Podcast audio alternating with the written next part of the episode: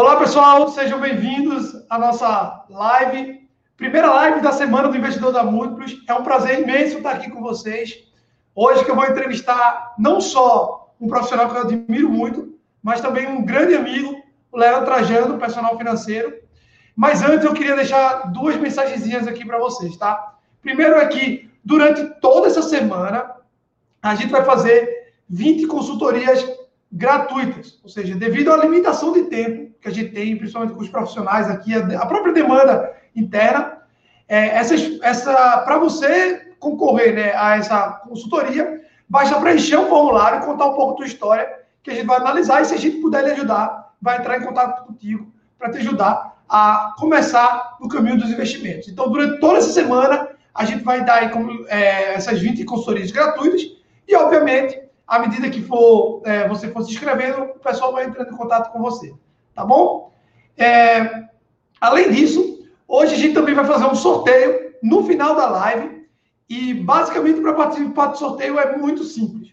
Basta você fazer um print durante essa live, qualquer momento, de preferência quando eu estiver sorrindo, tá certo? Para não sair aquelas fotos toda estranha, mas você vai poder dar um print na página e marcar SI múltiplos, hashtag SI múltiplos e, por favor, deixe o seu Instagram aberto, que você postando lá no, no Instagram com essa hashtag, você já vai estar concorrendo a um livro que quem vai dizer é justamente o nosso convidado. Ao longo da live eu vou falando um pouco mais. Se vocês tiverem dúvida de como funciona, coloca aqui os comentários.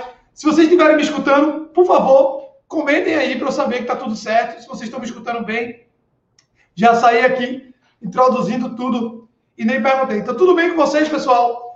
Olha, hoje eu vou entrevistar ninguém mais, ninguém menos do que o personal financeiro. Ele que é administrador de empresa, já morou em mais de 10 países, é, mais de 10 anos atuando nessa área, é colunista de rádio, de TV, de jornal. No Instagram já tem aí mais de 30 mil seguidores. É uma pessoa que eu particularmente admiro muito e que vai ser uma honra estar dividindo com ele aqui espaço para conversar com vocês. Então, é, eu vou pedir que Gabriel já coloque Léo no ar para que a gente possa começar. E aí, Leandro, tudo bem? Eu acho que o seu áudio está mudo.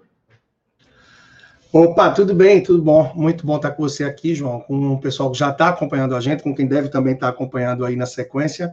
E é um prazer poder abrir aí essa semana do investidor da Múltiplos, né? E esse tema rico, muitos pontos que a gente vai abordar hoje aí, que certamente vão contribuir também com as pessoas que já estão investindo, independente da fase que estão da vida financeira, a noite vai ser bem rica, vai ser bem preciosa. Obrigado aí pelo convite, pela oportunidade a todos vocês, a você aí da Múltiplo, João. Para quem não sabe, Leandro é um grande amigo meu, mas eu acho que é a primeira vez que a gente está ao vivo junto, né, Léo? Então, assim, é, já começando, eu vou pedir logo para tu contar um pouco da tua história. Você já morou na Austrália, eu vou pegar uma fila aqui, tá? Na Austrália, Timor-Leste, Peru, Bolívia, Equador, Haiti, Gana e Angola. Deve ter país aí que eu nem tô que eu nem estou vendo. Com certeza estou esquecendo mais algum. Mas conta um pouco da tua história. Como é que você saiu de um administrador de empresa, de uma multinacional, incorporadora, para uma pessoa que dedica a vida e ajudar outras? Eu digo assim, porque imagino que a tua experiência deve ter sido fantástica. E quando foi aí que você virou a chave disse, pô, é isso que eu quero para minha vida, é isso que eu sei fazer e que eu posso ajudar outras pessoas? É, foi isso, né? Eu tive a oportunidade de sair, morei em muitos outros países e diferente, muita gente pensa, pô, o cara morou em tantos países, teve muita oportunidade, então a, a vida abriu muitas portas ou nasceu no berço de ouro, né? Não, eu nunca tive um aperto financeiro, uma dificuldade, meus pais sempre procuraram, conseguiram sim dar o melhor dentro do que podiam, mas essas oportunidades apareceram porque eu me abri. Né? Primeiro eu fui como voluntário para o Timor-Leste. Então, Timor-Leste é o país mais pobre da Ásia, recém saído de guerra 15 anos atrás, ou seja, eu tinha pouco mais de 20 anos. Aquilo já foi uma revolução dentro de casa, né? E aí eu ia rua osso, né? Timor-Leste, morei numa cidade com menos de menos de 6 horas de energia por dia. E aí eles falaram, quando a gente já tinha passado no processo voluntário, na, na processo de seleção voluntário, o trabalho foi voluntário, que a gente ia passar um tempo na Austrália para estudar inglês e conhecer um pouco do que os australianos desenvolviam para o Timor.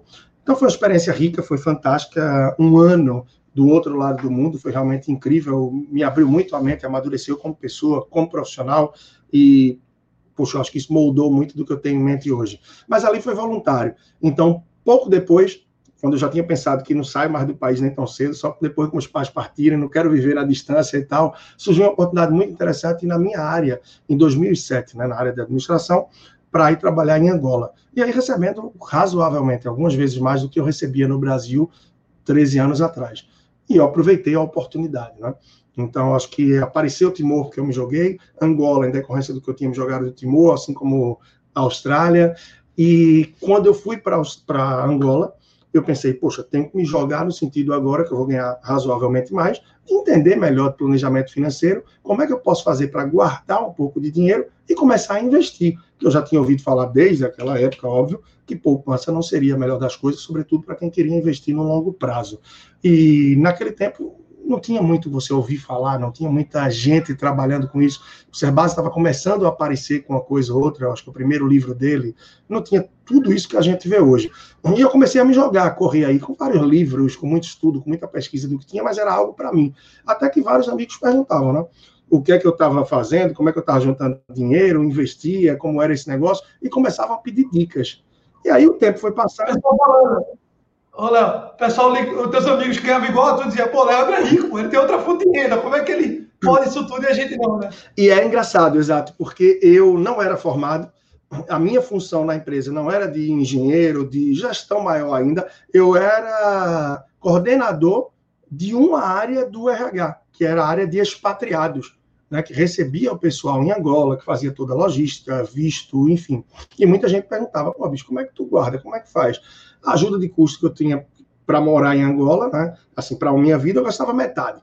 Então, conseguia poupar bem. Como eu não tinha despesas no Brasil, guardava todo o salário. E assim foi durante anos. Né? Gastava para algumas coisas de viagem, muita coisa nesse sentido. Comecei até um MBA, mas ainda bem que não concluí na FGV, porque era para gestão de construção civil, né? que hoje não seria tão válido para mim. Enfim, a, o tempo foi passando, eu fui indo para outros países, aí Bolívia, Equador, Haiti, Gana. Antes eu tinha ido para o Peru para estudar espanhol com dinheirinho. Tudo trabalhando ou voluntário? Voluntário foi só Austrália e Timor. Angola, é, Bolívia, Equador, Haiti e Gana foi pela construção civil. Em Peru eu juntei um dinheirinho e fui fazer um intercâmbio, uma viagem que eu queria que fosse produtiva também curricularmente. Aí eu fiz um curso de espanhol durante o período que eu tive no Peru.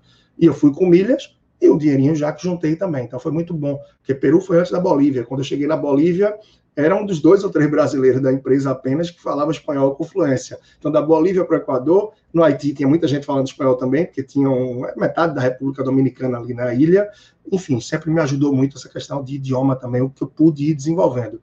E, naturalmente, quando eu ia mudando de país, eu estava crescendo também na carreira, crescendo na empresa, e com isso, conseguindo melhorar a remuneração.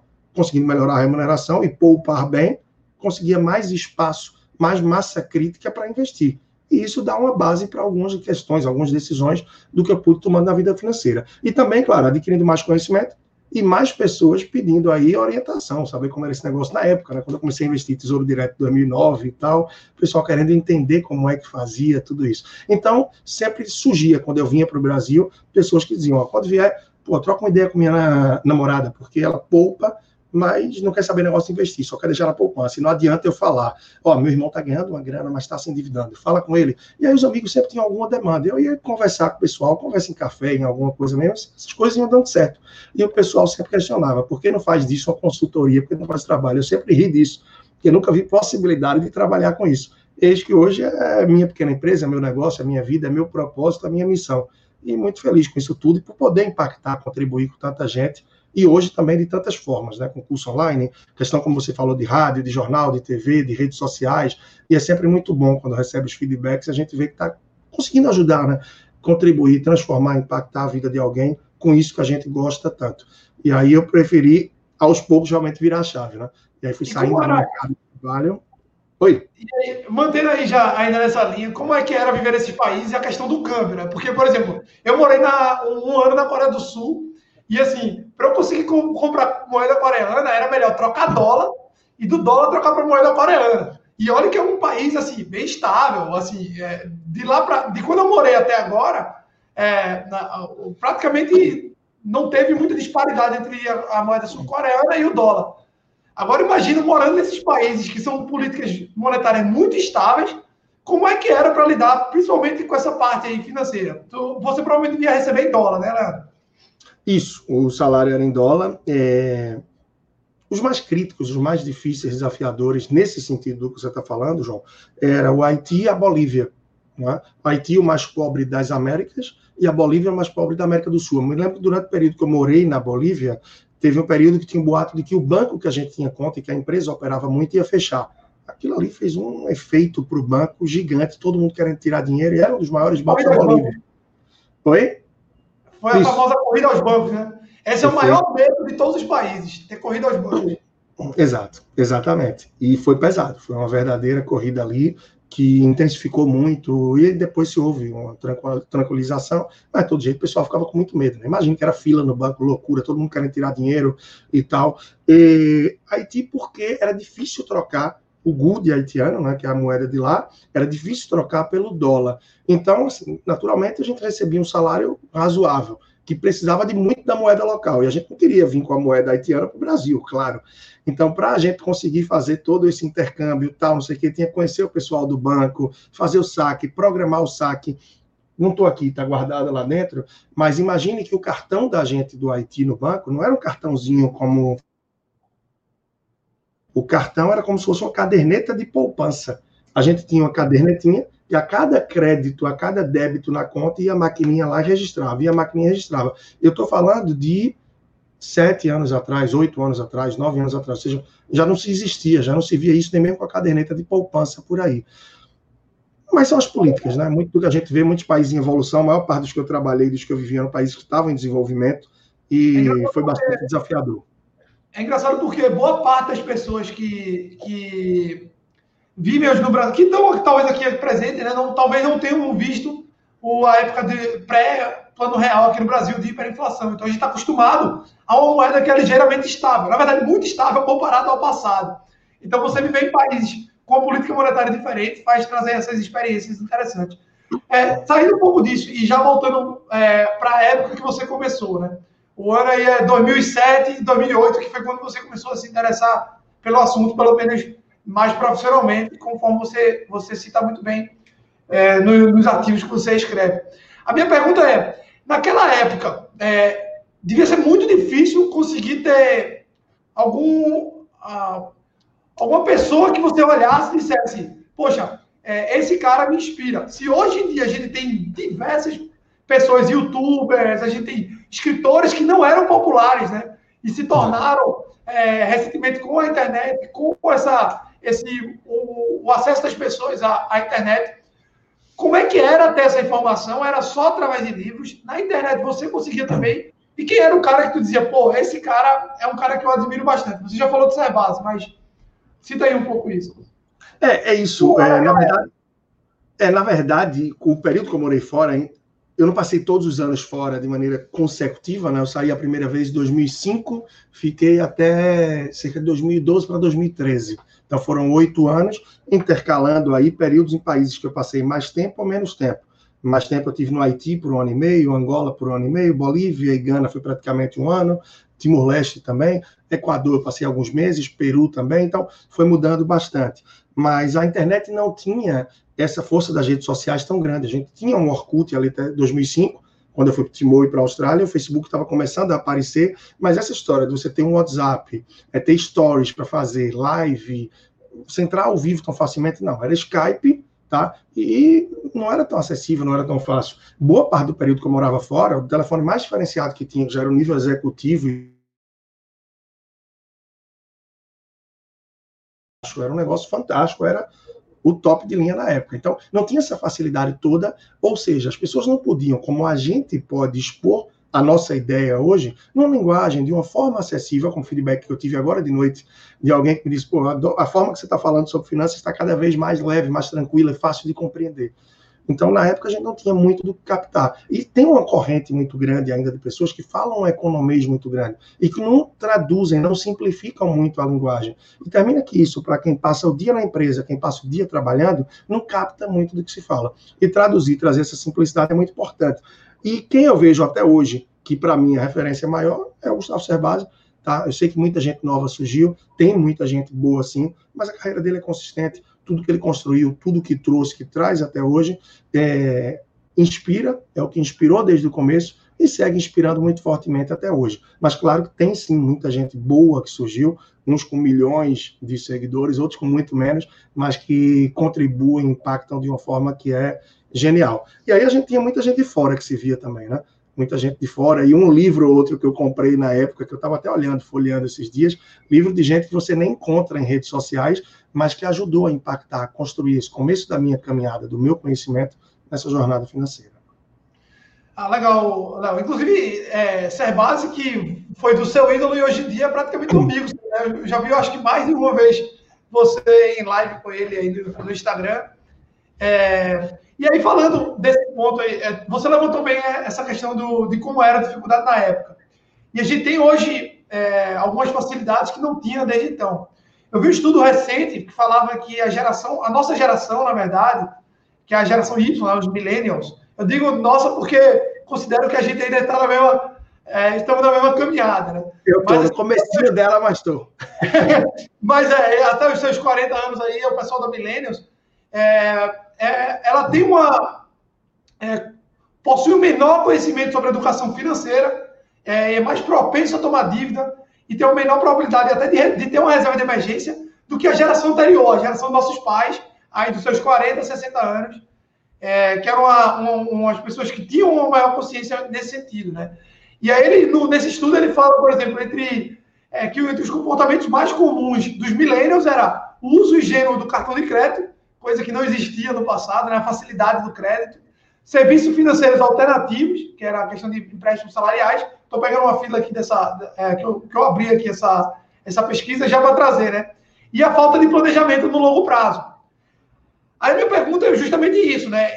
Nesses teus 10 anos que tu tem como profissão, como educador financeiro, como uma pessoa que presta consultoria, mentoria, palestras, tu consegue perceber essa mudança de comportamento com a idade? É, é visível isso? Obviamente, essa foi uma pesquisa norte-americana, né? Uma pesquisa estadunidense, mas assim, trazendo para a realidade brasileira, qual é a impressão que você tem entre a geração Y, que é a nossa geração, os millennials, e a anterior? É, a consciência ela terminou vindo com a maturidade, né? É, que é algo natural para a maioria das pessoas.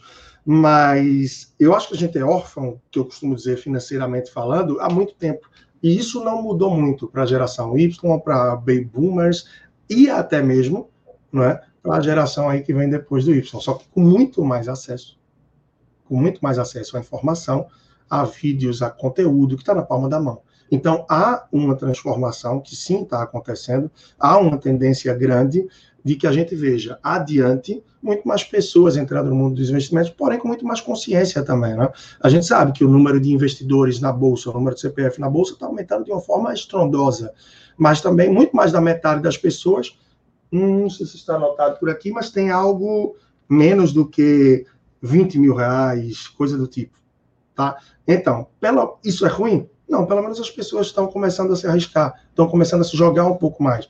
Porém, por outro lado, muitas pessoas começam a entrar na bolsa pelo oba-oba que tem, por todo o barulho que se fala da bolsa de valores, é lá que você vai ganhar dinheiro, não é na renda fixa, a renda fixa morreu, acabou e tal.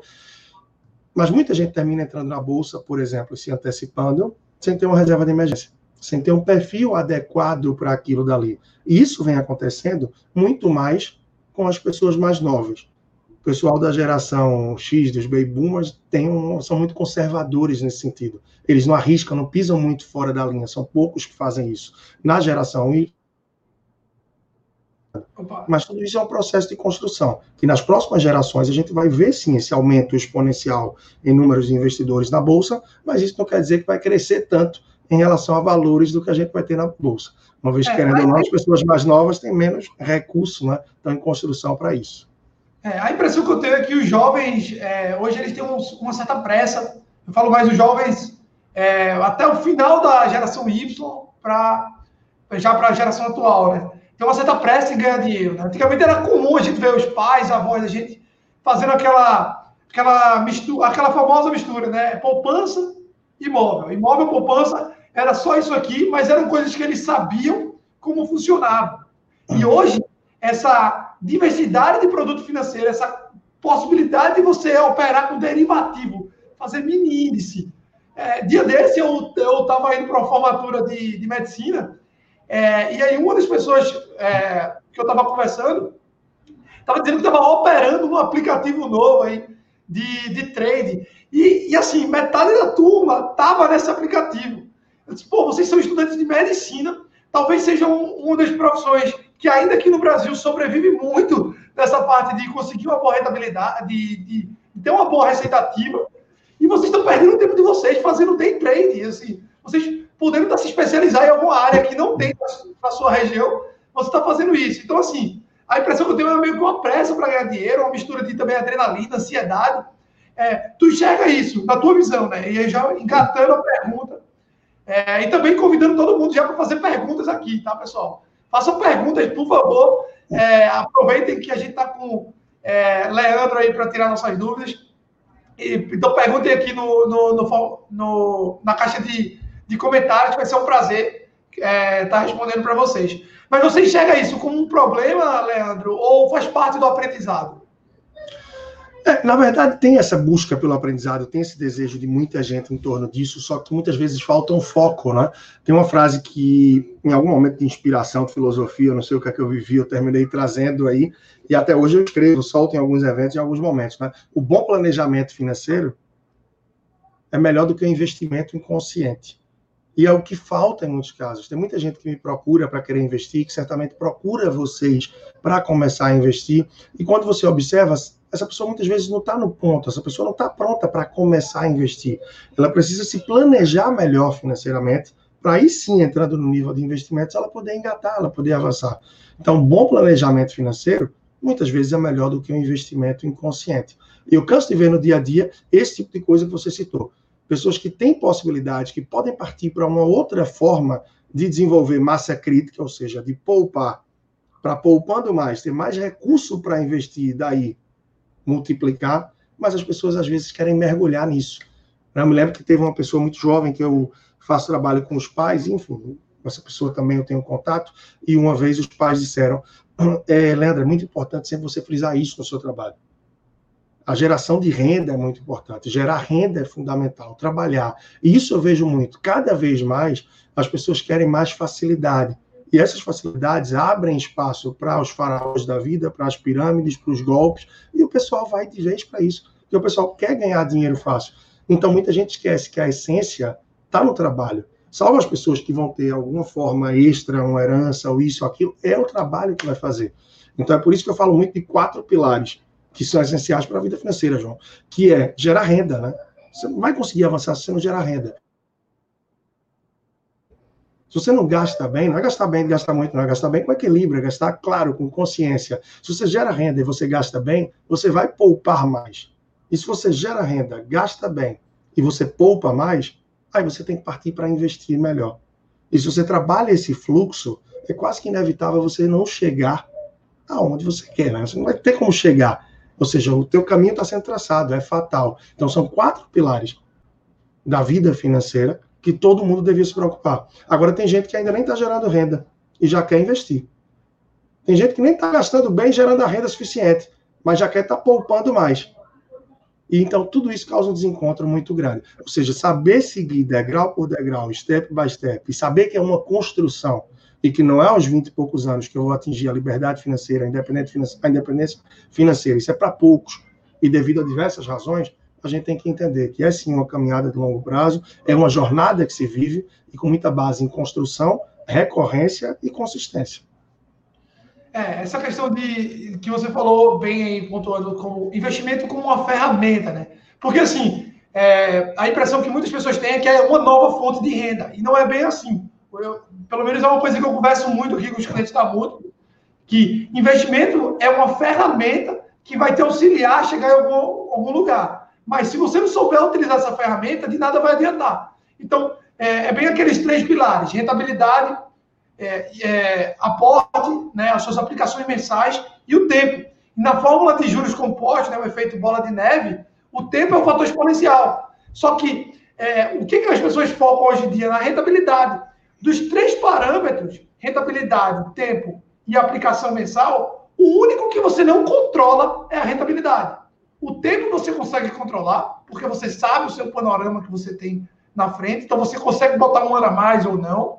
Os aportes você consegue fazer isso também, mas a rentabilidade é onde todo mundo quer trabalhar. E às vezes ela se coloca em risco abre mão dos aportes e muitas vezes tem que começar do zero, fazendo o tempo trabalhar de novo, do início até o final, porque ela está focando numa rentabilidade muito alta. Então, ao invés de estar tá preocupado, uma pessoa nova, de estar tá pegando, às vezes, todo o dinheiro que ele tem, investindo num curso que vai trazer possibilidades a ele na frente, como você mesmo falou, eu, eu juntei recursos, mas tem uma hora que eu vi perceber a oportunidade que era aprender um novo idioma, pegar uma nova experiência, experiências que nem sempre são técnicas, são experiências de vida mesmo, que só um intercâmbio poderia te proporcionar. Fez tu ir lá no Peru, aprendeu espanhol e eventualmente tu utilizou isso numa outra oportunidade que tu nem imaginava que usar. Então, assim, hoje eu vejo as pessoas é, muito apressadas em, em ganhar dinheiro é, utilizando uma ferramenta de, de, de, investimento, né? De você. É, de, é, eu digo que investimento é o catalisador de uma reação. Na química, é, para quem não sabe, né? Assim, eu falo porque quando eu estudei para engenharia, eu estudei muita química. E, e falava muito o seguinte: uma reação, ela nunca vai deixar é, ocorrer ou não por causa de um catalisador. Mas o catalisador ele opera diretamente na velocidade da reação. Então, se você não utilizar o catalisador, é possível que aquela lá no infinito essa reação acontecesse. Mas quando você coloca ele, ele aumenta a velocidade. Então, é isso. Se você, você colocar o catalisador, ele funciona, é, o investimento ele funciona como catalisador. Mas é até uma reação que aconteceria naturalmente. Né? Você só não pode imaginar que o, o catalisador vai fazer a reação ocorrer, uma reação que não ocorreria. Tá bom? É, mas, enfim, é, tem umas perguntas aqui que o pessoal está fazendo, eu vou deixar mais para o final. E aí eu vou puxando outras perguntas. E lembrando, pessoal, que no final dessa live vai ter. É, a gente vai colocar um, um, sorteio que o Leandro vai sugerir um livro. É, ele já está pensando aí no livro que ele vai sugerir depois. É, tenho certeza que vai ser algum livro não trivial, porque vindo de Leandro não vem nada trivial. E, e aí, vocês colocam aí a hashtag SIM múltiplos, né? SI múltiplos, e deixe o seu perfil no Instagram aberto, botando essa live. E aí, no final, o Gabriel vai estar sorteando o livro e a gente vai estar enviando. E todos os dias nas lives, a gente vai estar sorteando o livro, tá?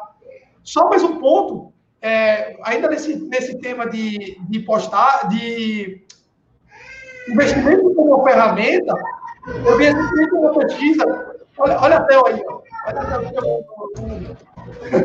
Tá, tá no ar, né? Tá no ar. Grande Theo. Esse aí vai, esse aí vai ter, vai só colher renda passiva, se Deus quiser.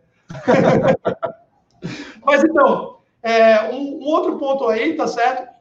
É a questão de que muitas pessoas estão focadas muito na escolha do ativo, às vezes no investimento, e esquecem que a diversificação do patrimônio e fazer um investimento responsável, uma parte em renda fixa, uma parte em ativos de fora, uma parte em moeda, é, a alocação estratégica, como a gente chama, ela é muito mais importante. Tem uma pesquisa recentemente falando que chegava a ser a proporção era de 80-20, né? A alocação de, de estratégica é 80% do teu resultado no longo prazo, enquanto 20% é a escolha do ativo em si.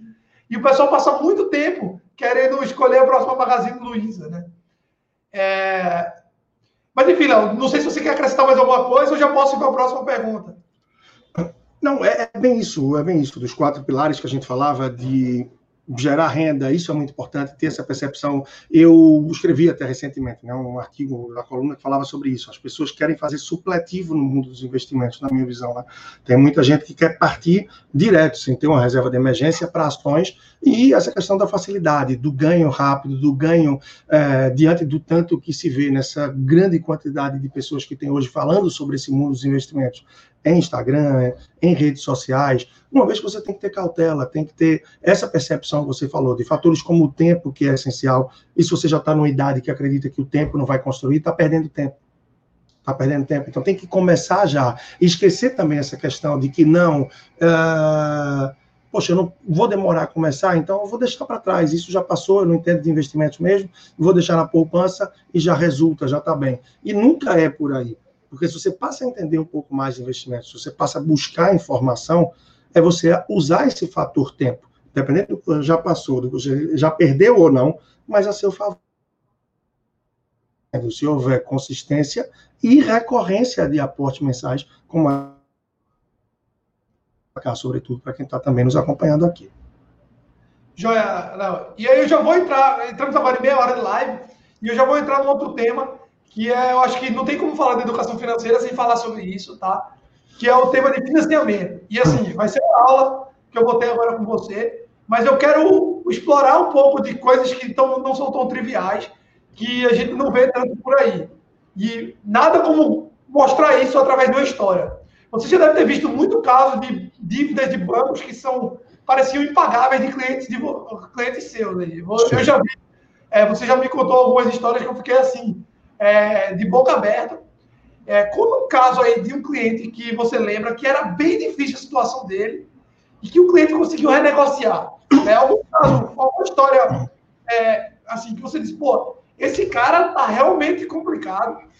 E como foi que ele fez essa mudança? Acho que a gente aprende muito com essas histórias.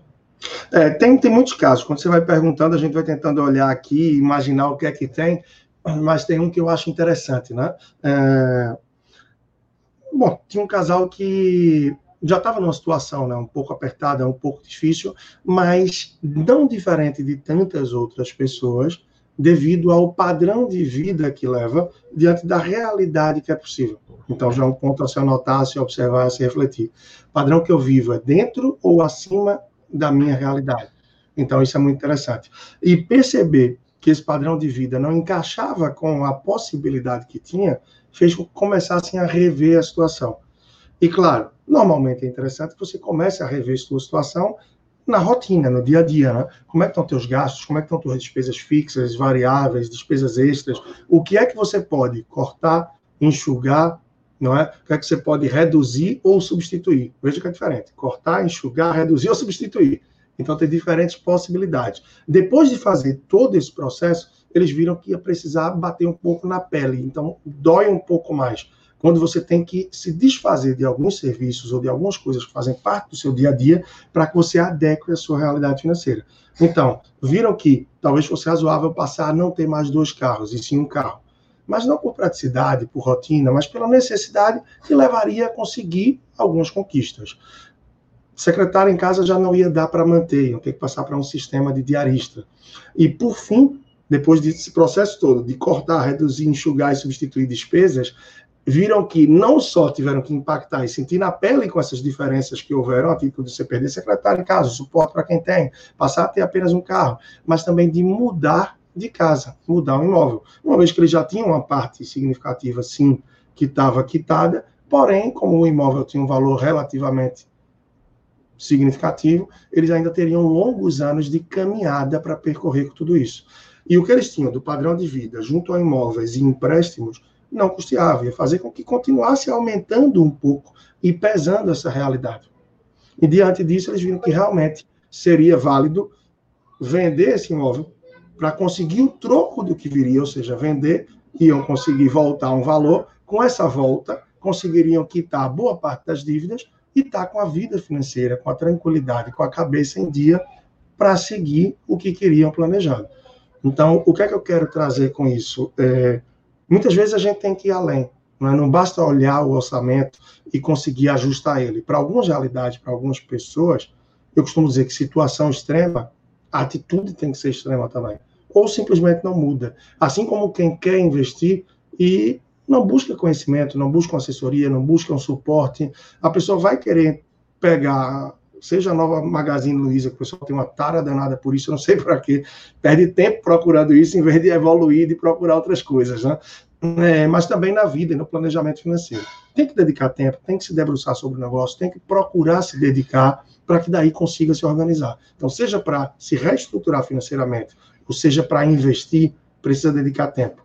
E aí tem um outro texto também que eu escrevi, acho que já levei isso até para vídeo do YouTube, que precisa dedicar pelo menos 1% do seu mês para cuidar da vida financeira. Estou falando 1%. 1% do mês eu vou jogar até para cima. Eu estou falando de 40 minutos por semana, seu. Você passar 40 minutos por semana, seja para dedicar seus investimentos ou para reorganizar sua vida financeira, é suficiente para chegar onde quer. Claro, no começo talvez demande um pouco mais de tempo para você botar aí numa velocidade de cruzeiro, mas depois não precisa muita coisa. O problema é que nunca é prioridade cuidar da vida financeira. Né? As pessoas sempre querem trabalhar mais, querem uma farra a mais, uma série mais, um momento a mais, e a vida financeira fica em segundo plano. Quando vem, já se acham velhos demais. ou que não é tempo, que não gosta de números, e desculpas e argumentos não faltam, né, meu amigo? É, e acabam reduzindo o seu padrão de vida na época que você mais deveria estar curtindo a vida, que é já na parte do desinvestimento. Né? É, aqui, gente, aqui na Múltipla a gente passa muito tempo na nossa bolha aí, olhando investimentos o tempo inteiro, é, trabalhando muito com esse público que já é superavitário. Né? Então, assim, tem dúvidas que eu, João, tenho aí, é, que eventualmente alguém já me perguntou, eu disse, pô, boa pergunta, vou até puxar para quando eu tiver a oportunidade de conversar com o Leandro. É, existem situações em que as dívidas elas se tornam muito altas. Vou dar um exemplo. É, você pegar um crédito, um, mesmo agora com, com, a questão do limite aí do, do, do, cheque especial, se você pegar mil reais, deixar lá por 10 anos, vai ser coisa de milhões de reais que você vai ter que pagar para o banco, devido à alta taxa de juros que tem no cartão no, no cheque especial. Você já pegou algum caso aí de, de, de cliente com uma situação muito complicada? Como é que lida numa situação como essa? Complicado, eu digo assim, é tipo uma dívida quase que impagável. Como é que funciona essa questão de renegociação? É, tem diferentes formas, né? Porque é, quando a pessoa tem um endividamento alto, mas ela tem de alguma, de alguma forma, ela tem patrimônio, termina sendo razoável, termina havendo uma possibilidade, sim, de fazer uma reestruturação, uma reorganização. O mais difícil é quando você pega uma pessoa que não tem muito potencial de receita, não tem uma forma super. Então, é um super endividado, tá? que realmente não vai ter patrimônio nem receita. Então, para se reorganizar nesse sentido, é bastante desafiador, é muito difícil. Alguns casos até não é o recomendável, não é o ideal, tá? Mas para que você consiga, consiga renegociar, a gente sabe, né? Se você está pagando a dívida em dia, no Brasil você não vai ter muita janela para renegociação. Você só pode começar a conversar depois que você para de pagar. E dá três, quatro, cinco, seis meses, a instituição financeira vem conversar com você, vem abrir para você uma condição diferente. Então, em muitos casos, tá? Por mais que, claro, eu acho que quem deve tem que se virar e tem que pagar, mas termina sendo válido dar esse break, dar esse freio e ter esse cuidado. Por isso é muito essencial que a pessoa tenha cuidado com a tomada de crédito lá atrás.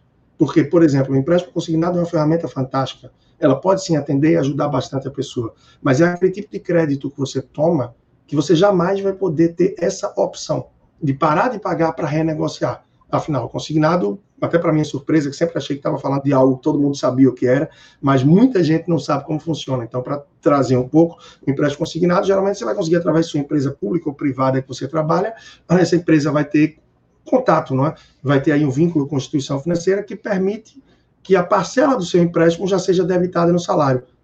Então, assim como no imposto de renda, o INSS, você já vem com o débito no salário, ele já chega líquido dessa parcela. Isso reduz a possibilidade, praticamente não existe possibilidade de você não pagar aquele empréstimo. Com um risco menor para a instituição financeira, os seus juros também são menores. Mas você não tem a possibilidade, de um momento de aperto, de extrema necessidade, dizer, olha, esse empréstimo eu vou pagar no mês que vem duas parcelas acumuladas ou três. Quando eu receber o décimo terceiro, uma bonificação, eu ajusto. Não vai ter essa possibilidade. Todo mês vai vir isso daí. No empréstimo pessoal, não. Dependendo da situação, você pode sim procurar ter mais flexibilidade para chegar a um ponto desse.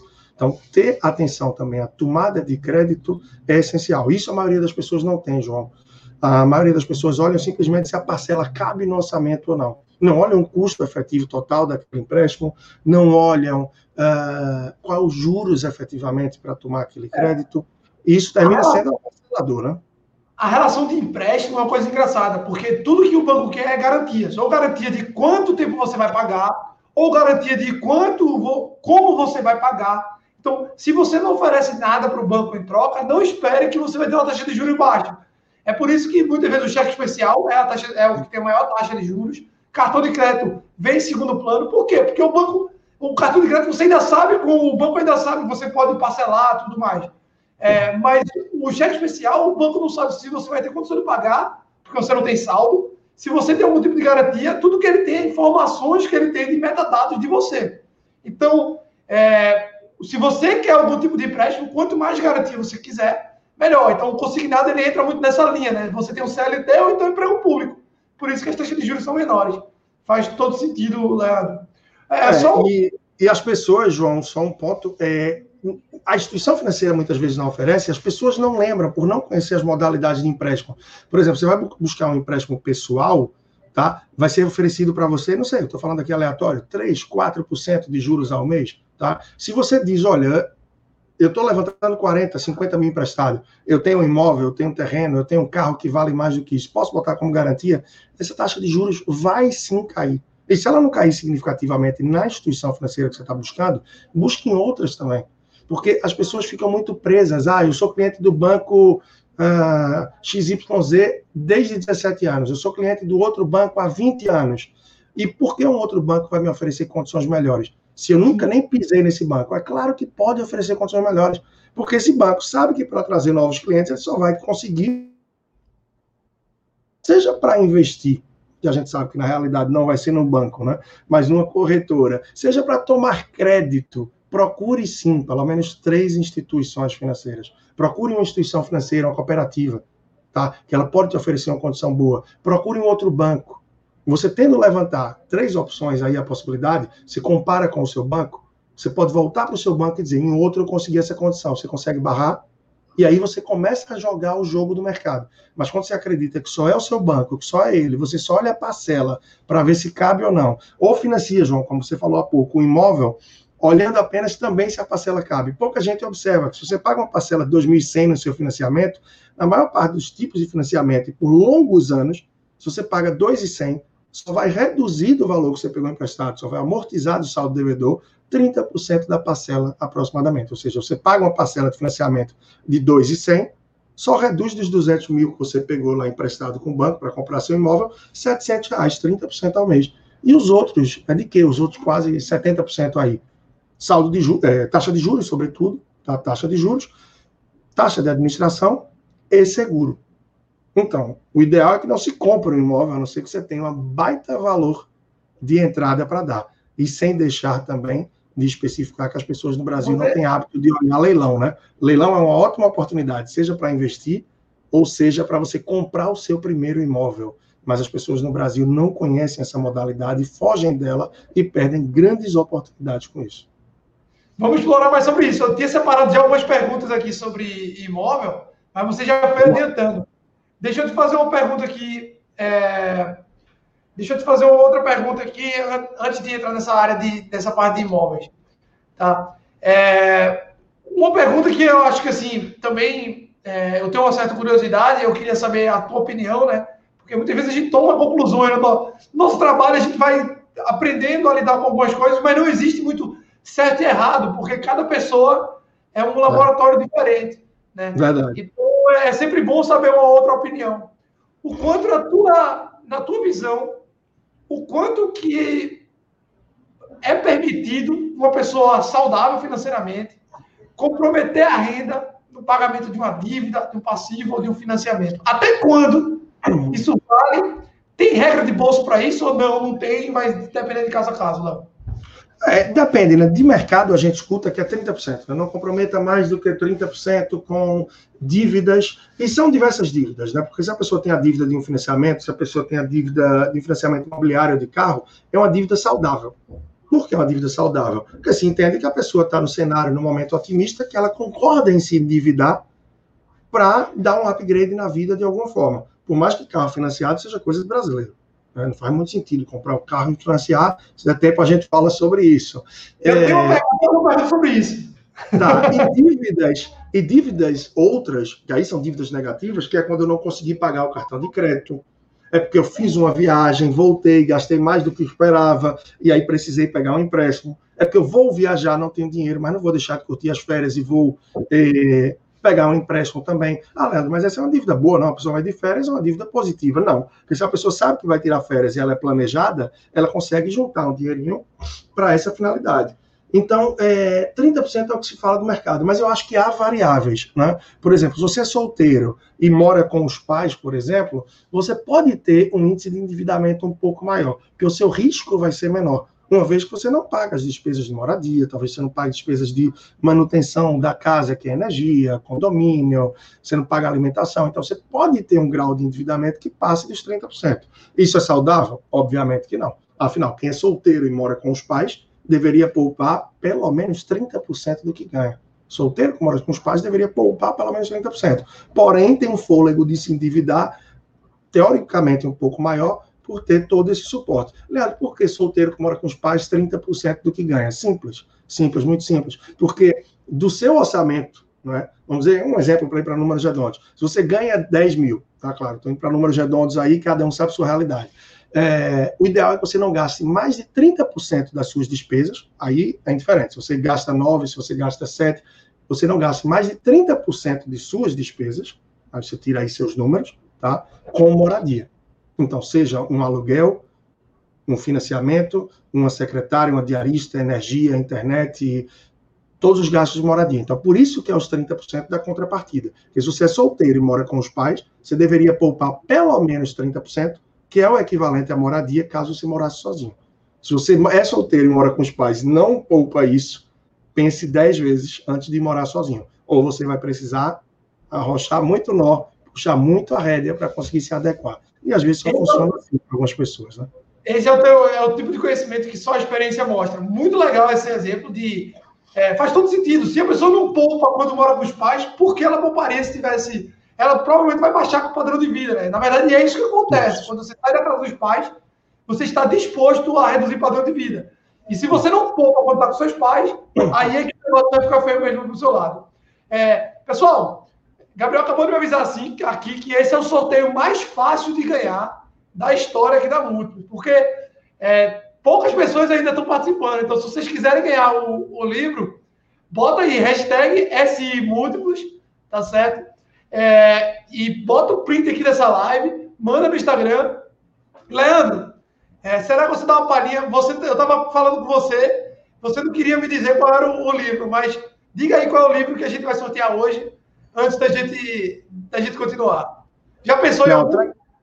Veja, é o seguinte, eu tem muito livro bacana, a gente sabe que tem muito livro rico, mas tradicionalmente muita gente termina por indicar, por exemplo, Pai Rico, Pai Pobre, Homem Mágico da Babilônia, é, entre outros títulos. Tem um que está até ali, termino que não. Bom, não vou conseguir pegá-lo agora, mas é O Motorista e o Milionário, é um livro básico, naturalmente ele parte da base, ele parte da raiz, mas é raro, é raro não, na verdade, eu nunca vi ninguém indicar esse livro. Mas ele foi muito transformador, ele foi de muito impacto para mim mais de uma década atrás. E em vários momentos eu costumo indicar ele, inclusive lá no meu site, na lista de sugestões de leitura, ele é o primeiro livro que está lá. Então, por ser um livro, não vou dizer que é raro, mas que eu nunca vi ninguém indicar, tá? Repito, ele parte da base, mas é uma leitura básica, gostosa, elementar, que você olha, poxa, por que não comecei isso antes? Ou por que eu não melhoro isso com base nessa leitura tão simples que me trouxe conhecimento. Então, para não ficar só em um, então esse vai de planejamento, educação financeira de uma forma muito sutil, e já que a gente falou do Gustavo Cerbasi, a gente está na semana do investidor da Múltiplos, né? Então, eh, eu acho que investimentos inteligentes dele é uma ótima indicação também, que é um compilado aí de vários tipos de investimentos, que traz muito conhecimento, que traz muitos detalhes ricos para que a pessoa tenha esse overview, essa visão geral e até aprofunde um pouco mais em alguns temas por alguém que é referência no Brasil sobre tudo isso. E quem não está participando ainda, corre aí então, viu? Corre, se o negócio está fácil, até eu estou vendo aqui, se não consigo participar também, sabe? Eu tô, tô, já botando também, porque eu não li o Motorista Milionário, mas depois dessa propaganda, eu, eu, eu confesso que eu fico com vontade de ler. É, então, vou fazer o seguinte, vou botar o Motorista Milionário e o Investidor Inteligente. A pessoa que, o investidor investimento inteligente, né? É, investidor inteligente é o, é o de Graham, né? Isso, é, então, o vencedor, ele escolhe qual dos dois vai querer ganhar, tá certo? A gente vai sortear e a pessoa que ganhar, a gente entra em contato, pergunta qual ela quiser, a gente é, envia o que ela preferir. Léo, então voltando aqui para a live, tá? Deixa eu te fazer uma pergunta sobre financiamento de carro. Já que você levantou a bola, eu vou, eu vou puxar um, um caso aí que aconteceu essa semana que um cliente veio me perguntar e disse o seguinte: ele estava em dúvida se valia a pena, ele já tinha uma boa parte do financiamento do, do valor do carro, ele já ia pagar de entrada, então, assim, era em torno de 70% a 80% do valor do carro, ele ia pagar de entrada, mas ficava faltando aí em torno de 30 mil para ele pagar. E isso era toda a reserva de emergência dele. E ele falou, João, o que, você acha melhor? Eu parcelar por um ano aí essa reserva de emergência, ou esses 30 mil, ou, ou, esse valor aí do carro, esses 30 mil, os 20% restante, e aí eu vou pagar 3 mil reais de taxa de juros, ou eu quito logo o carro e eu ganho 10% aí na, na lata. E assim, considerando a situação dele, era uma pessoa que tá para ter uma filha recentemente, é, tanto ele quanto a esposa eram médicos, né, pessoas que conseguiam absorver a parcela, eu falei, olha, eu nem pensaria duas vezes, eu financiaria o veículo, ou esses 30% restante, porque, ao meu ver, você tem uma filha aí que está para nascer, pode vir custos imprevisíveis, vai se descapitalizar de reserva de emergência nesse momento. E aí, pô, eu estava querendo isso, mas eu, é, meu racional mostrava que os 10% era melhor. Mas o meu, eu sentia que isso aí também talvez fosse uma, uma opinião importante. Eu queria ouvir tua opinião. Ele falando para mim, né? Eu disse, olha, essa é, é como eu daria, daria numa situação como essa, na minha visão. E aí eu queria saber, não sei como é que você pensa em relação a isso, Leandro. Não sei se você discordaria da minha opinião, mas eu já encanto uma pergunta. Existe alguma situação, na tua visão, que vale financiar o veículo? Cortou, cortou o finzinho do áudio, eu acho. É, ah, tá. Não, tudo bem, tudo bem, peguei. Existe alguma situação que vale financiar o veículo. Chegou com um pouquinho de lei, mas veio. Então, o que é que acontece? Deixa eu só pegar os números para relembrar. Ele já tinha um valor de 70% de entrada, me repete só Sim. essa parte inicial. Pronto, ele tinha mais ou menos 70%, 80% da entrada, já tinha pago do carro, e ele estava em dúvida se ele financiaria 30 mil restante e pagaria 3 mil de taxa de juros em um ano, tá? Ou se ele é, pagaria... Ia descapitalizar, né? Oi? Ia descapitalizar com isso. Ia né? descapitalizar. E aí ele pagava tudo, ele tinha o valor de 30 mil para pagar, e aí ele ficava sem reserva de emergência. Né? Aí ele eu penso o seguinte, João, é, eu penso o seguinte, é, se o que você dispõe é dos 70% aí, então adequa ao valor do carro que você vai comprar, né? É o que eu Como? penso, adequar, adequar, eu não sei se entendi bem, tá? Aí você, eu estava fazendo conexão aqui, é, adequar o valor que você vai comprar. Poxa, descapitalizar muito fortemente pode ser perigoso. Porque, querendo ou não, é uma fase que você fala que está vindo filha, a família vai crescer e tal. Então, descapitalizar totalmente não seria o ideal. Por que não adequar o padrão do carro que vai comprar? Eu não sei se captei bem a pergunta. Desculpe, teve uma hora que não, cortou eu. Eu entendi perfeitamente. É, é uma boa é, Então, eu acho, é, eu acho que seria isso. Em vez de comprar um carro, por exemplo, claro, um exemplo aqui está dos 100 mil, onde, digamos que eu teria os 70 e teria que dar os 30, eu descapitalizaria ou ia financiar. Baixa um pouquinho, compra um carro de 70 por exemplo, esse carro de 100, 70 seria que ano? Ah, o 2017 dele já seria 70. Compra um modelo 2017. Ah, mas é uma pessoa que quer aí o status, status destrói sonhos, status pega muita gente. Então compra um carro um degrau abaixo, mas que pegue os 70, que com 70 você já consegue sim comprar um carro diferenciado. Mas muito cuidado nessa questão de descapitalizar, é muito comum, as pessoas juntam dinheiro com um propósito e num determinado momento terminam queimando isso, sobretudo com carro ou com uma viagem, e terminam ficando aí de calça curta, né? E não só para o mundo dos investimentos, mas eu acho que para várias outras situações da vida, né? Quando a maré baixar, a gente vai saber quem está nadando nu. Então, dizia o Warren Buffett contra isso, eu acho que serve para várias situações. Precisa ter muito cuidado. Só ilustrando rapidamente com um ponto.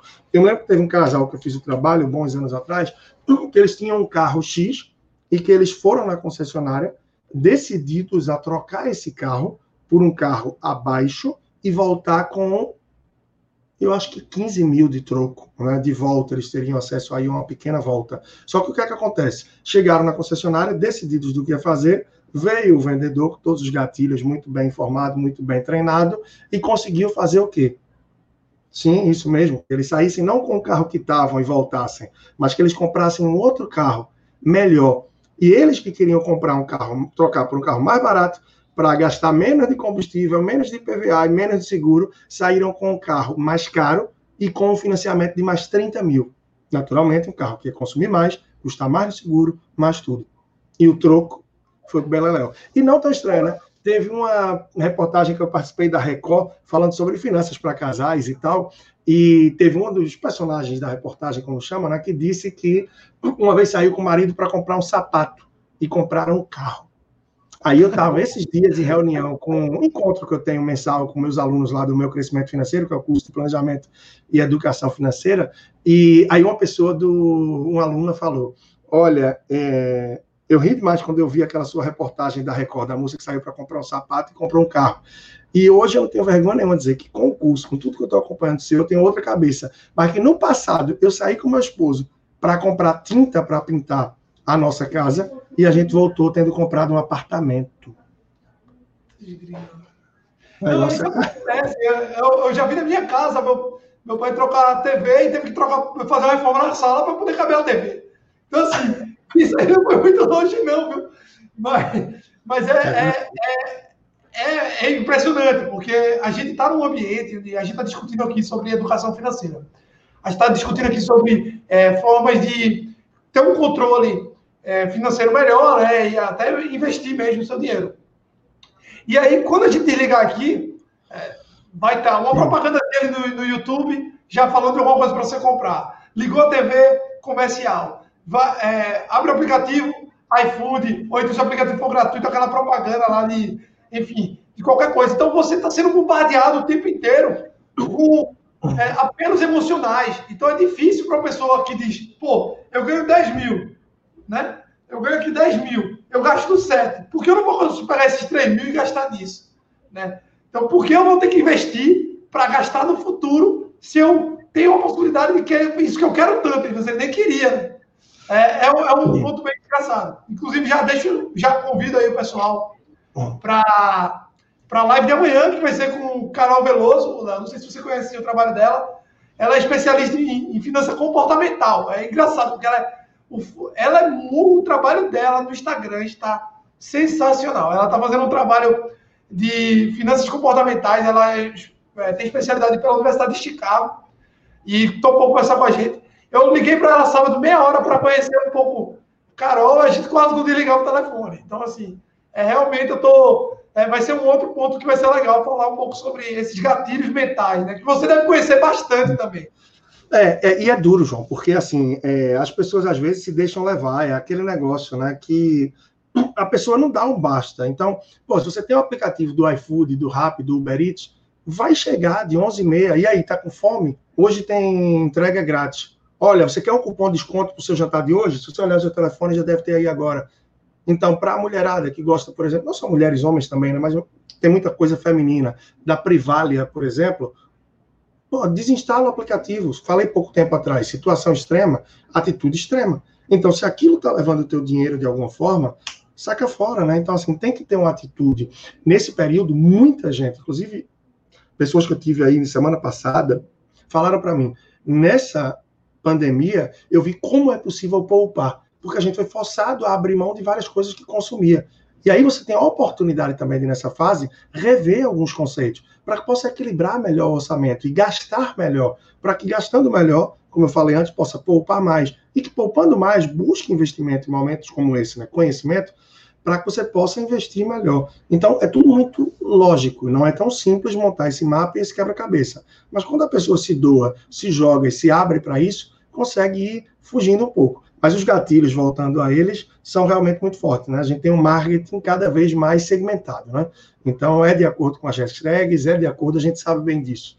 Então, a coisa chega na sua palma da mão e vai forte para cima de você. Quando você vê um anúncio, por exemplo, no Instagram, se você não quer consumir aquele tipo de roupa que está ali propagando, aquele tipo de negócio, você tem como clicar nos três pontinhos lá em cima e botar ocultar esse anúncio.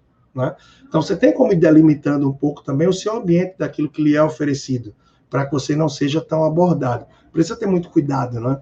É, é, muito interessante tudo isso. São muitos vieses aí. Eu fiz recentemente um curso de psicologia econômica com a professora Vera Rita, né, de Melo Ferreira, que é um nome aí gigante no Brasil, e deu para se ver muito mais coisa quanto a isso, que é um assunto é fantástico. Né? A gente vê hoje o Dan Ariely, o Kahneman, tanta gente falando sobre esses vieses, as questões comportamentais, psicologia econômica. É incrível a gente ver como a nossa cabeça funciona no mundo das finanças e, óbvio, incluindo aí os investimentos, né? as escolhas e mais. A última pauta que eu queria trazer para cá é sobre é, financiamento de, de, imóvel, tá? Pessoal, se vocês tiverem dúvida, vou colocar aqui. O Gustavo fez algumas perguntas é, interessantes a respeito do se vale a pena investir agora no mercado com a ou risco de hiperinflação. Gustavo, fica aí o convite para o quinto dia de evento, tá? Que a gente vai conversar com o Távio Costa sobre macroeconomia, com o Távio e com o Tiago Cardoso, que o Leandro conhece, inclusive já fez, gravou até podcast, podcast Carona na Finanças, de, de Leandro. É, enfim, a gente vai falar só sobre macroeconomia no quinto dia, tá certo? E eu acho que essa pergunta vai ser bem legal para a gente falar lá. É... Léo, deixa eu te fazer uma pergunta sobre financiamento de imóvel, tá? É... E essa é uma é muito mais temporal, tá? É, a gente está chegando numa época que a gente está com a taxa de juros muito baixa no Brasil, historicamente baixa, até talvez excessivamente baixa.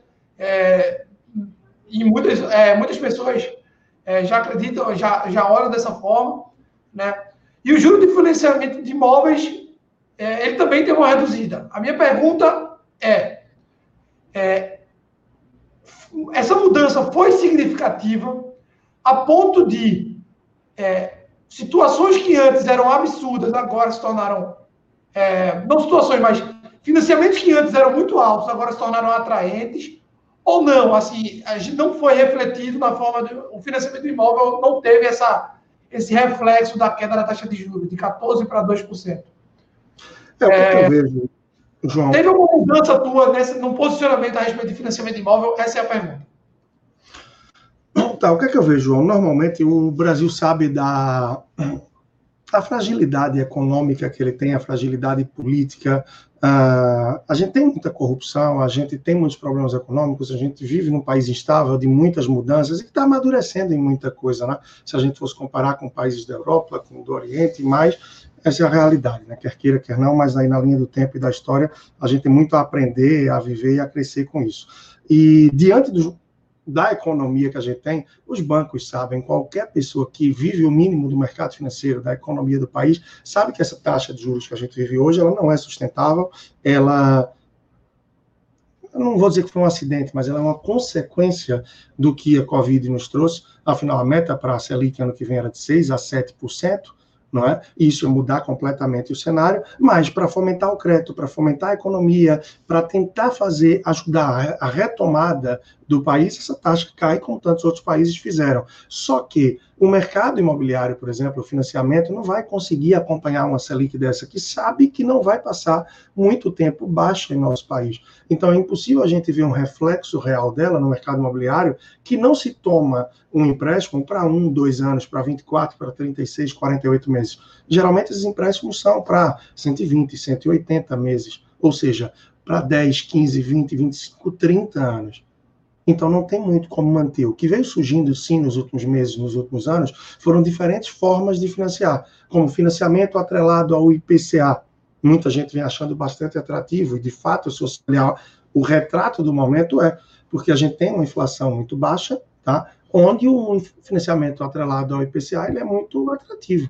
Só que, ah, o IPCA que a gente tem hoje, até porque é um IPCA mais ali também. Então, se você for pegar essa taxa no momento aí, na curva do que a gente vai viver nos próximos 15, 20, 25 anos, 30 anos, e você não tem como mudar a sua forma de financiamento se subir muito a inflação. Você não pode dizer, olha, eu comecei com esse modelo aqui, mas dá uma pausa aí, muda. Muito então, legal, muito legal isso que tu falou, Léo, porque é o seguinte, é, o nosso plano, né, o plano real, ele existe há 26 anos. E vejam quantas coisas aconteceram de lá para cá, em termos de taxa de juros, inflação. Então, como é que eu vou projetar daqui para 35 anos uma taxa em cima de uma inflação de um tempo que a gente nem viveu com o plano real da forma como ele está hoje?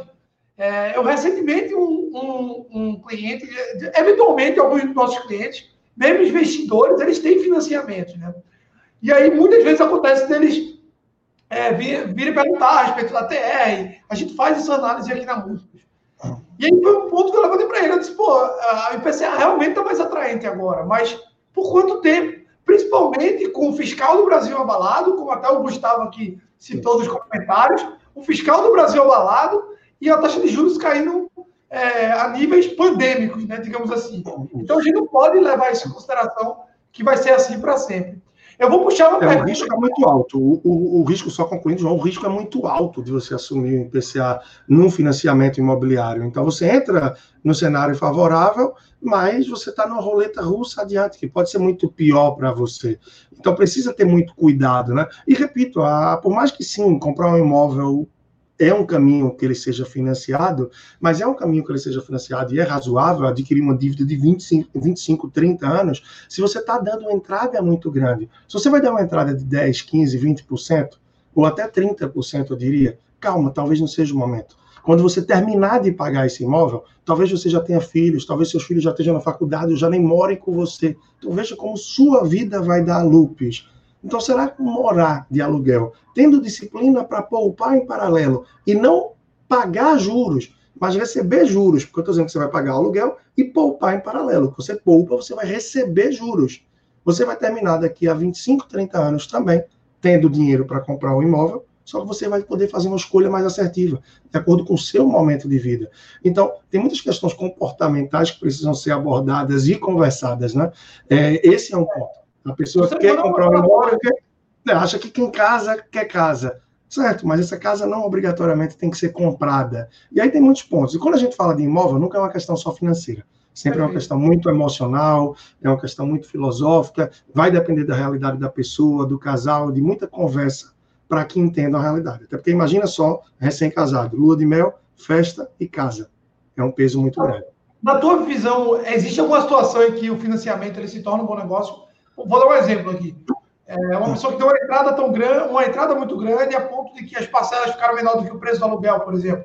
E, e, e, as parcelas vão ficar pequenas, né? não, não vai ser por 15 anos, vai ser coisa de 5, no máximo 10 anos. Uma situação como essa pode fazer sentido, principalmente levando em consideração o sonho da pessoa. Né? Sim, é um cenário interessante, isso torna um cenário interessante, que o aluguel é, terminaria que seria um pouco mais caro e você vai ter um período de financiamento melhor, menor, Sobretudo se você tiver aí duas possibilidades. Uma, a cada dois anos você amortizar a parte do saldo do devedor com o FGTS, isso é fantástico. E outra coisa, se você conseguir se organizar para criar um sistema próprio de intercaladas. O que seria isso? A cada semestre, a cada ano, a cada dois anos, eu vou pagar cinco parcelas extras. Então, junta o casal e cria um sistema. Ou seja, peraí, eu vou, eu vou quitar esse meu imóvel em 30 anos, mas segundo o meu plano, eu consigo em 15, metade do tempo. Em 15 anos, muita coisa vai mudar, sua renda pode subir, descer. Se você conseguir se organizar bem, isso pode até ser trazido para baixo. Me lembro que tem um casal que eu fiz o trabalho que é, eles pagavam por mês três ou quatro parcelas do financiamento deles. E com três meses de trabalho com eles, a gente já tinha um, uma percepção, um patamar, eu disse, olha, vocês estão pagando três ou quatro, quatro parcelas por mês, está ótimo, que a cada três meses vocês quitam um ano de financiamento. Em um ano de financiamento, vocês estão quitando os três, vocês vão reduzir aí drasticamente o período. Só que, pelo que a gente está vendo das finanças de vocês, vocês têm potencial para, por mês, acredite, pagar sete a oito parcelas do financiamento de vocês. E aí eles tomaram outro ritmo de acelerar. Em vez de estar pagando três, quatro tímidas parcelas, né, que claro, já é excepcional, já é incrível, eles passaram a pagar sete, oito parcelas. Ou seja, em é dois meses. Né? É aquele medo de se descapitalizar que muitas vezes as pessoas. Não, é que no caso deles a gente provou por números que não. Porque número é ali, é algo mais pragmático, é racional, não é? é não vai mexer com a emoção. Por mais que a questão financeira do imóvel ela é movida muito com a emoção na escolha em outros momentos. Mas nesse sentido deles, por números a gente viu, pode pagar 7, 8 parcelas por mês, que não vai tirar vocês do trilho. Tá claro, com que vocês poupam, claro, tem um potencial ótimo, são altamente organizados, planejados, pé no chão e vivem dentro da realidade. Perfil raro. Né? Mas foi muito gratificante poder levar isso para eles. Se vocês estão a, 100, a 60 por hora, podem andar a 120, que vocês ainda estão numa margem de segurança total. E isso ia fazer com que eles reduzissem ainda mais o prazo de um financiamento. Eles já estavam para reduzir aí drasticamente, né? Eles iam reduzir ainda mais. Então, esse tipo de coisa é muito bom quando você constata, né? E a gente falou, só um que é bom destacar, a gente estava falando agora há pouco de Selic, do looping, algumas coisas que dá, né? E a gente falou do IPCA, que se você financia no longo prazo, isso pode ser muito ruim para você, e você disse, é, não tem nem como é que a gente vai fazer uma projeção de 30 anos na frente e tal, até porque eu costumo olhar e mostrar em muitos momentos, se você pegar a taxa Selic nos últimos 10 anos, por exemplo, você vai ver que, em média, a cada três anos, ela dá um, não é um looping, né, mas ela tem um pico, ela tem um pico. Então, o Brasil, a gente tem toda essa instabilidade que se reflete nisso, né, 2007, 2008, o que é que se esperava para a taxa Selic? Em 2013, o que é que se esperava para a taxa Selic? Uma estabilidade e tal, ela vem dar um salto. O que é que se espera? Então, a gente é muito é, vulnerável, a gente tem uma saúde financeira, tipo de país, é muito frágil, muito suscetível a mudanças devido ao que acontece no panorama local, na nacional e no internacional. E tudo isso termina interferindo um pouco também no que a gente tem em casa. Por isso que é muito bom a gente cuidar da soleira para dentro de casa, das nossas finanças pessoais, do nosso planejamento, dos nossos investimentos, para que a gente tenha um pouco mais de blindagem, né, de antifragilidade, quase eu diria, em relação ao que acontece no cenário externo.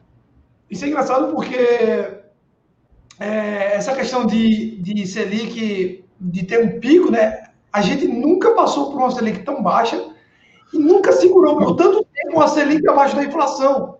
A meta de inflação esse ano, a, a, previsão de inflação desse ano é, menor, é maior do que a Selic e a previsão da, da inflação do ano que vem é maior do que a Selic, com o fiscal se deteriorando. Ou seja, é possível que esse salto que você citou, que é recorrente, ele tem todas as propriedades para ser maior ainda no futuro. Então, assim, a gente tem que ter muito cuidado quando fala de financiamento do PCA. Muito bem pontuado, Leandro. Eu vou puxar para as perguntas do, do pessoal. Né? Já tem uma de Célia, uma de Jéssica aqui. É, também tem uma de Gustavo, porque já está se aproximando do fim. Na verdade, já passou do tempo, tá, Leandro? A minha ideia era a gente fazendo a live durante uma hora, no máximo meia hora mais de perguntas, mas já estamos no nosso limite aqui. Então, deixa eu te fazer uma pergunta séria, tá? Que ela fala o seguinte: eu tenho um carro 2015 completamente quitado. Estou pensando em trocar por um mais novo, apenas fazer um novo financiamento, dando o carro atual, né, esse 2015, como entrada e assumindo o restante parcelado. Na sua visão, Leandro, isso é um bom negócio? Ou, enfim, quais são os parâmetros que ela deve avaliar aí? Eu vou responder com um case, tá? Aí eu acho que vale para ela analisar e para cada um de vocês. É comum cruzar com pessoas tá, que estão acabando de pagar um carro e que dizem: Olha, eu já estou quitando o meu carro, o meu carro já está quitado, aí eu queria comprar um carro novo. Aí eu vou dar o meu de entrada e vou financiar. Muito similar ao que nos trouxe a Célia. E aí o que eu recomendo para a maior parte das pessoas, tá? É o quê? Ah, Leandro, estou quitando meu carro agora em dezembro. O que é que eu faço? Continua pagando a parcela. Um exemplo, se a parcela é mil reais, continua pagando mil. Em vez de você trocar de carro em dezembro, em janeiro, quando o seu carro estiver quitado, segura mais dois anos, por exemplo. Tá? O que é que vai acontecer? Ah, se eu fosse vender meu carro em janeiro de 21, eu venderia ele por 30 mil reais. Aí eu vou financiar para comprar um de 50, vai se endividar em 20 aí. Tá? Se você passar mais dois anos pagando a parcela do carro, porém para você mesmo, você vai juntar em dois anos tá, 24 mil. Estou excluindo aí, estou dizendo que você ia botar embaixo do colchão. Se você investir esse valor, você vai chegar a 25, não sei, aí vai depender de que tipo de investimento você vai fazer, tá? E aí, digamos que você vai vender esse carro em janeiro de 2023. Tudo bem, ele chegou aí a 26, 27 mil. Se ele chegou a 26 e você juntou 24, você vai ter os mesmos 50 mil. Porém, você vai estar comprando um carro quitado. E aí, o que é que você tem que fazer? Comprou o carro quitado em janeiro de 2023, não para de pagar a parcela. Por quê? Você sempre vai estar, quem usa carro, seja com 3, com 5, com 7 anos, vai trocar. O problema é o que, é que as, pessoas, as pessoas fazem? Quando quitam o carro, ou dizem, ufa, estou livre daquela parcela. E aí esse valor da parcela entra no padrão de vida e a pessoa gasta com outras coisas. Aí depois de dois anos vai trocar o carro, o que é que faz? Dá de entrada, financia de novo e fica pagando juros. Então, melhor do que pagar juros é receber juros. Então, deixa a parcela do carro eternamente no seu orçamento que isso vai fazer muito sentido. É isso, por exemplo, que a gente faz aqui em casa. Todo mês a gente paga a parcela do carro. De que carro que o carro já está quitado faz tempo? Do próximo carro. E quando a gente for vender o carro, planejado para ano que vem, a gente vai ter o valor do carro mais o que a gente juntou nos últimos dois ou três anos. E a soma desses dois valores é o teto do orçamento do que a gente pode gastar para o próximo carro. Muito legal. Então, eu legal. acho que seria razoável, você já não entendeu, se não ficou, mas seria razoável tentar dar essa segurada Ficou é, claro. dar essa segurada e ir para frente. Mas sempre tem a parcela no orçamento, não? E assim, é bom é, é, levar em consideração dois pontos aí, né? Quando você dá o seu carro de entrada para comprar um novo e ainda bota o resto parcelado, você, além de estar tá tendo custo de impostos, porque o carro novo ele tem praticamente 30% dele é só imposto, né? É, você também está colocando financiamento em cima dos impostos. Então, assim, é, você está colocando muitas variáveis aí que vão encarecer um produto no custo do carro, boa parte dali vai ser só juros e imposto. Então, é, essa política aí de, pô, vou adiar a compra do meu carro e começar a pagar essa parcela que eu vou pagar no financiamento, eu vou começar a pagar agora e vou só adiar um pouco, fazer esse trade-off de o quanto é que eu posso adiar, obviamente, né? Porque às vezes ah, o carro ali está sendo só um vazamento de dinheiro, né? É o quanto eu vou adiar e já começar a pagar a parcela desde então. Então, assim, antes de decidir qual carro, já começa a pagar a parcela. É perfeito, Leandro. É, muito legal a dica, uma dica simples e que dá para a gente trazer para o dia a dia. É, uma outra dúvida aqui, tá? É a da Jéssica. Ela fala o seguinte: é, Leandro, usar. No caso, eu estou botando para você, tá, Leandro? Não vou nem usar essa, é, tirar essa dúvida, mas usar parte da tua reserva de emergência para realizar um curso que pode agregar valor na profissão e no futuro trazer mais renda, na sua visão, é válido? Ou é melhor montar um outro fundo para realizar esses cursos? Olha, fantástico. Eu acho muito, muito bacana isso daí do que trouxe a Jéssica, tá? Eu tenho. É isso que é rico, sabe, João? E que me fascina no mundo dos atendimentos financeiros, de estar tá sempre encontrando realidades e pessoas. Porque tudo que vem de pergunta, quase você tem um case para trazer. É, tem um amigo que é do tempo de colégio, e ele faz um trabalho comigo há bastante tempo, tá? Começou em 2017, fez o ciclo, mas uma ou duas vezes por ano ele tem um encontro comigo, ele mora fora tal. E por acaso, em janeiro, já está com a vida financeira estável, diferente do que a gente começou e tal. Ele ligou para mim e disse: Bicho, eu estou com a oportunidade de fazer um curso em Harvard. E eu estou muito querendo ir, mas eu queria ouvir tua opinião para ver se eu não estou botando aí a, a mão pelos pés, enfim, se eu não estou me atrevendo. Eu sei bem a realidade dele. Eu disse, velho, vá com certeza. Se você perguntasse isso três anos atrás, você ia estar tá enfiando o pé na lama e ia piorar a sua situação mas hoje vá. Então, é, tendo discernimento e percebendo se é realmente uma oportunidade, e se você tem um perfil que você sabe que é poupador, você vai ter velocidade, vai ter discernimento e tranquilidade para repor essa reserva. Além do gás que isso vai te dar de conhecimento no teu lado profissional, a satisfação, a motivação de saber que você guardou e que você pode fazer fruto disso, você pode utilizar. E na minha visão, só para finalizar, eu sempre destaco que a reserva de emergência ela não é só para redução de renda, para desemprego, para perda de salário, problema de saúde ou problema familiar. Na minha visão, ela é também para oportunidade, mas para reais oportunidades. E se isso é encarado como uma real oportunidade, eu acho que a pessoa tem que seguir em frente. Mas já estando atento, aqui é importante ter essa gordurinha mais do que o fundo de reserva para que você não descapitalize ele adiante quando outras oportunidades surgirem. Perfeito, Léo. É, uma pergunta aqui para a gente aí finalizando. É, uma situação, é, é, a seguinte, na verdade foi um, uma pessoa que está é, tá participando da live que ela mandou anteriormente no formulário que a gente enviou. Ela falou, tenho um bom planejamento, mas eu não consigo colocar nada em prática. Qual a melhor forma de resolver isso? No caso, ela é uma pessoa que planejou bem o que, é que ela vai ser feito, mas na hora de sair do papel ela está tendo dificuldade. É, qual, qual dica você dá, Leandro, para uma pessoa nessa situação? É, isso, é, isso acontece muito. O negócio está animado, né? Mas é assim mesmo. É, é faz parte.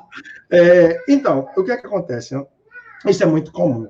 Isso é muito comum. É, às vezes a gente sabe o que. Pronto, eu vou trazer um exemplo. Eu fui procurado por uma empresa agora nesse período é, que me disse: olha, eu já tive palestras na área, já tive eventos na área para o meu pessoal, eles sabem o que precisam fazer uh, e sabem qual é a dor, qual é a necessidade deles, mas me parece que eles não sabem como fazer. E às vezes tem pessoas que sabem qual é a dor, sabem o que precisam fazer e sabem como fazer, mas elas não fazem. E muitas vezes o que falta para botar essa mão na massa é uma dor maior. É algo que leve a perceber essa necessidade que ela é real. Aí eu vou trazer um exemplo. Reserva de emergência. Muita gente não julgava isso tão importante. É, pessoas que eu atendia que ganhavam 60, 70, 80 mil por mês e que gastam tudo que ganham. Né? E que diziam, mas todo mês eu gero muita grana. Para que eu vou querer essa reserva? Ah, eu quero viver a vida não esperavam que a empresa fosse fechar as portas, que os hospitais não lhe permitissem mais fazer uma cirurgia e que tudo isso ia acontecer. O padrão de vida caiu e as dívidas vêm. Empresas que levavam da, da mão para a boca, né? pagavam os custos, o que sobrou, quase que o apurado ali é lucro. Então, viver essa necessidade mostra a real necessidade da coisa. É, muitas vezes o que precisa, e aí de, de verdade, João, não é puxando sardinha para mim, você me conhece, nem para vocês, mas é entender que às vezes a gente precisa de uma mão amiga, a gente precisa de uma assessoria, a gente precisa de um suporte, a gente precisa de uma orientação. Porque tendo alguém perto para puxar, pode orientar, pode performar bem. É o caso do que acontece com muita gente, por exemplo, em relação ao personal trainer. A gente vai para a academia, está matriculado na academia, mas não vai para academia sequer, só paga academia, ou vai para lá, só vai conversar, não faz nada. Enquanto está com o personal, tá alguém para puxar e tal. Então, às vezes, ter essa orientação próximo, ter um suporte, pode ser válido, pode ser interessante. Mas eu ainda daria um passo atrás. Se acha que não é isso, ok, dedique tempo. Dedique tempo, use ferramentas, entenda a sua realidade e se você já sabe o que fazer, entenda por que não está fazendo. Trace metas para você e seja fiel às suas metas. Se isso não estiver acontecendo, procure ajuda, é a realidade. Ótimo, é, Leandro. E a gente já está chegando perto do final, tá certo? É, eu vou pedir até que você. Você está com um curso novo aberto, eu vou pedir até que você fale um pouco sobre ele, que é o D10. Mas antes disso, eu vou só lembrar a todo mundo é, que é a última chance de quem quiser participar da, do sorteio de hoje, tá? Hashtag SE múltiplos, tá certo? Gabriel vai colocar aqui na frente. E bota o print no Instagram, marca a gente, abre o teu perfil, tá? Porque senão a gente não vai ver. E a gente vai sortear assim que Leandro falar, é, fizer as considerações dele. É, mas eu já vou adiantando aqui, Leandro, o meu agradecimento total a você por, por essa por ter cedido esse seu tempo, que é, é difícil. Na agenda eu tive que marcar um mês com antecedência com você, porque essa agenda aí é muito concorrida.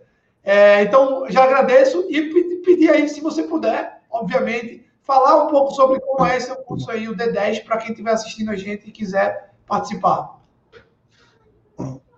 Claro, é, Bom, João, por sinal, até eu não lembro o nome da pessoa que procurou, que falou essa dificuldade, mas é, eu indico plenamente o D10 para uma pessoa que está vivendo um momento como esse também. Ah, já sei o que fazer, mas não estou fazendo, não estou colocando em prática. Chegue junto, porque o D10 é um programa expresso intenso. Eu digo que é PAY. PAY é pancada mesmo para a gente aqui do Nordeste. É uma pancada que você tem na sua vida financeira. Você vai passar aproximadamente um mês com atividade todo dia, acesso a um grupo fechado é, do WhatsApp, tá? E a um perfil fechado do Instagram onde a gente tem um encontro ao vivo por semana. A gente apresenta várias ferramentas para você gerir, para você cuidar melhor da sua vida, da sua saúde financeira.